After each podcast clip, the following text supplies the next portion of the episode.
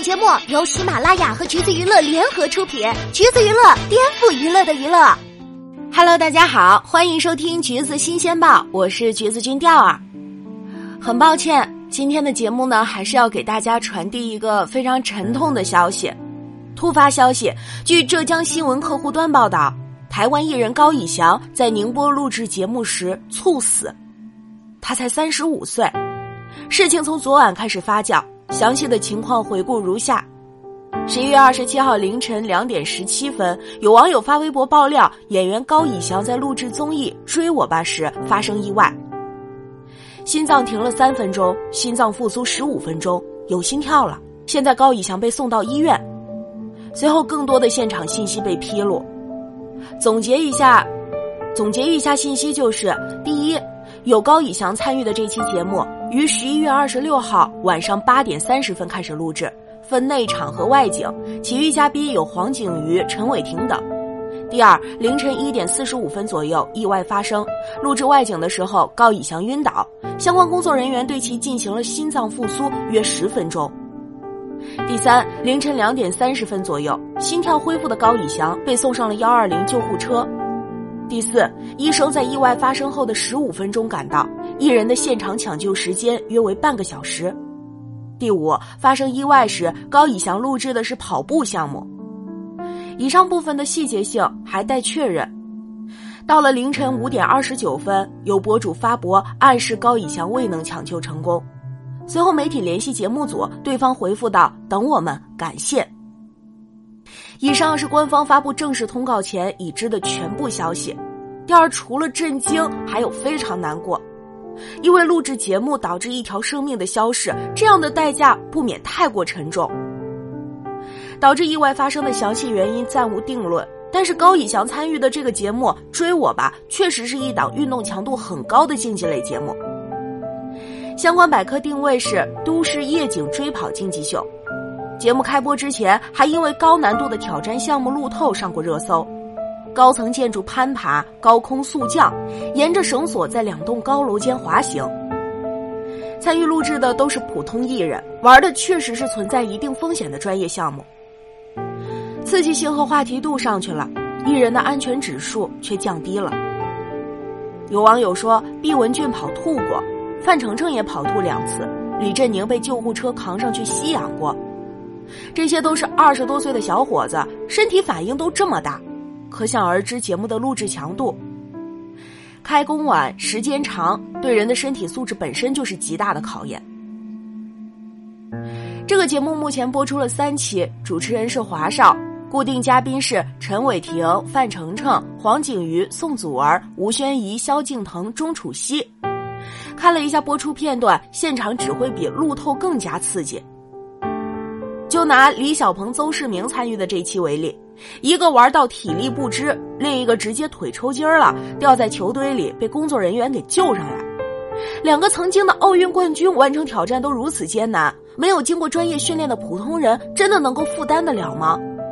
况且节目中涉及的项目都是需要参与者连贯完成的，晃动的梅花桩、车库装置、蜂巢迷宫。一个关卡接着一个关卡，每个关卡都会消耗大量的体力，恐怕等到最后高空速滑的时候，整个人已经筋疲力尽了。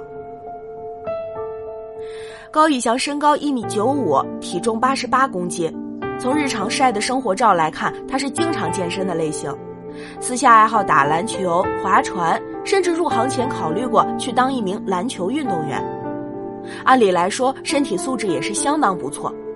不知道这次录制是哪个环节出了问题。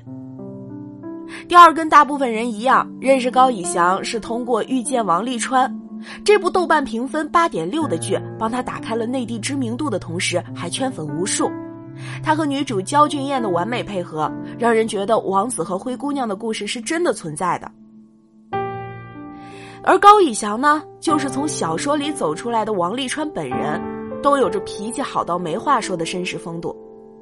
唯一的遗憾是结局有些意难平，所以每年都有人无法 move on。这位非常有辨识度的型男帅哥，一九八四年出生在台北，在温哥华长大，今年三十五岁。他在家排行老三，上面还有两个哥哥。平面模特入行。但是这样的颜值和身材，很快就成为了很多偶像剧的 pick。后来他到内地拍了《剩女的代价》，古装剧也有涉猎。高以翔属于一直不缺戏拍的类型，包括今年依然有电影上映。私下的他没有那么霸道总裁，甚至放下刘海还有些软萌的样子，热爱生活，经常晒照跟大家分享日常。跟一米九五的身高非常反差的是。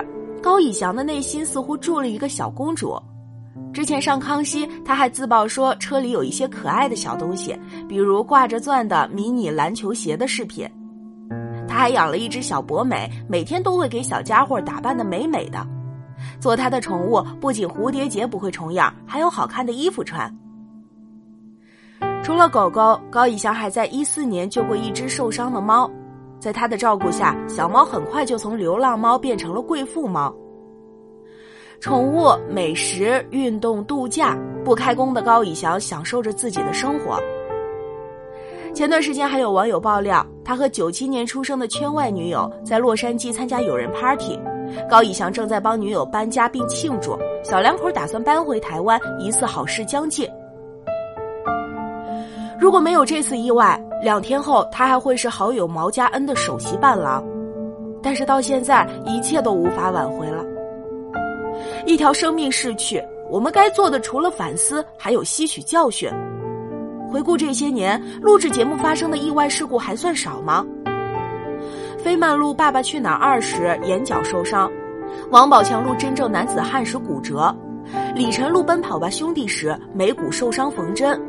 宋小宝录制《欢乐喜剧人》，从高处摔下来，导致腰椎骨折；乐嘉录制《了不起的挑战》，关键部位被摔伤；吴映洁录制《快乐大本营》，游戏中头朝下摔地，造成脑震荡。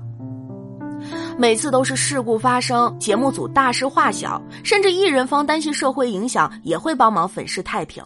如此循环往复，没有人追究背后真正的原因，长此以往，最终酿成了大祸。高以翔离开了，但这代价未免太过沉重。雕儿没办法说出让家人、亲朋还有粉丝节哀的话，此刻只想抱抱他们。